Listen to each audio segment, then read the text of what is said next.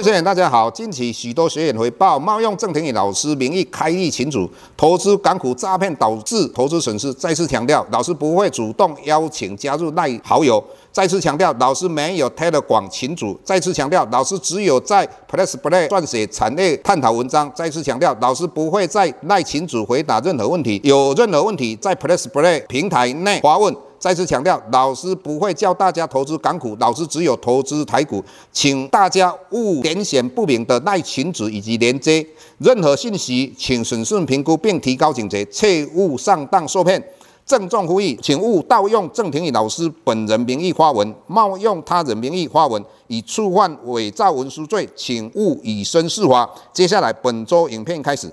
各位大家好，又到我们解大盘的一个时间。那我们看到美国公布出来经济数据。其实是小非农就业人数的话，大概十万个人哈，比预期的十五万个人相对来的低很多。那美国十年期公债殖利率就从四点一左右往下掉到三点八多。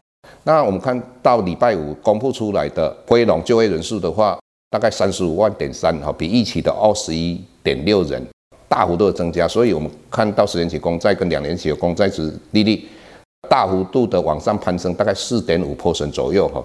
那这个老师一直跟各位谈到的，美国的经济数据会相对来看，应该会在第二季之后才会慢慢的显现出来哈。所以这一段期间公布出来的经济数据就不用那么在乎。更何况的话，事实上十年期或是二十年期跟三十年期的公债殖利率，如果在过年期间的话，往上也是一件好事情的。为什么？因为这一段时间，我们很多的投资好朋友，而或许过年的话有一些年终奖金。那如果债券相对在一个低点的话，你们去投进去的话，明年应该获利会相对好哈，这个也是一件好事情。但是我们看到美国哈，星期五的晚上，纳斯达大幅度的涨了大概快要两百点，其中最代表的就是 NVIDIA 哈。那 NVIDIA 的话，股价已经来到六百六十一块哈，那。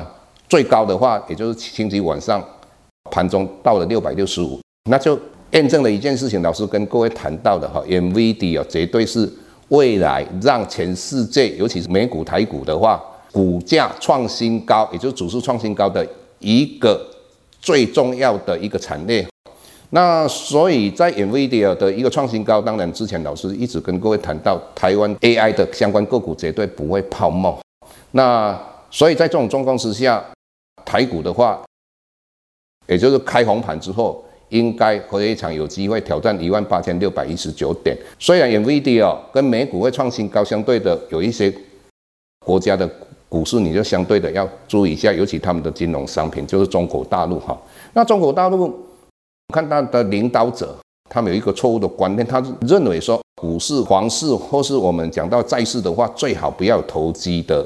一些人进来，好，那事实上，只要你练过一点点财务金融这方面的知识的人都知道，不管是股市、房市或者债市，组成分子里面大概有九十趴以上，它都是投机分子。如果没有这些投机分子的话，那这些市场它就如同死水一般，这个市场就会慢慢萎缩。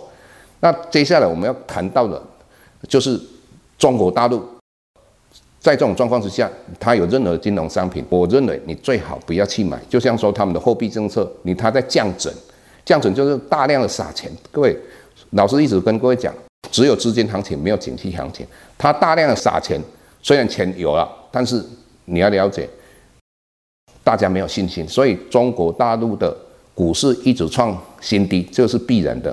所以它的金融商品，或是它沪深三百或沪深正澳，尤其正澳那更可怕。所以各位一定在未来的一年，中国大陆的相关金融商品尽量不要碰。除了这之外，跟它关联相对大的我们的台股里面的相关的个股，一般以传统产业为主，这个你们也不要去碰哈。那日本的话，老师一直跟各位讲，它有机会创历史的新高。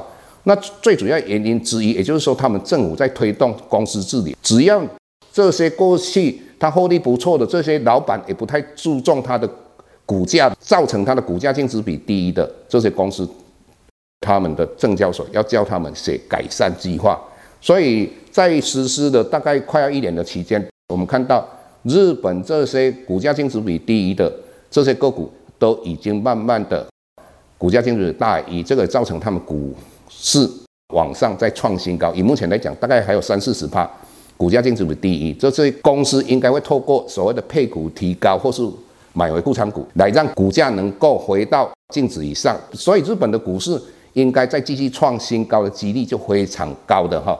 那这个过年期间的话，我们会继续去去研究有相关的，我们一直认为说今年应该还是非常有机会，像新应。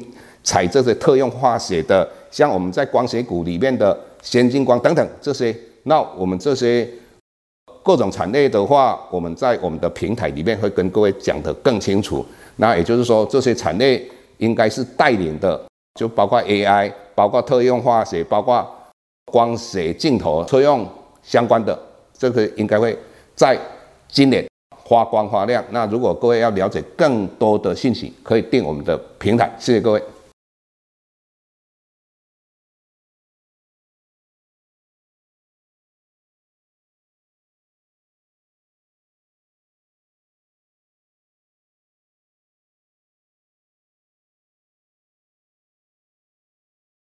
下周台股个股当中，老师精选的十几档个股做重点分析。想要了解老师到底精选哪些个股，欢迎订阅 Plus Play 互惠内容。下周见。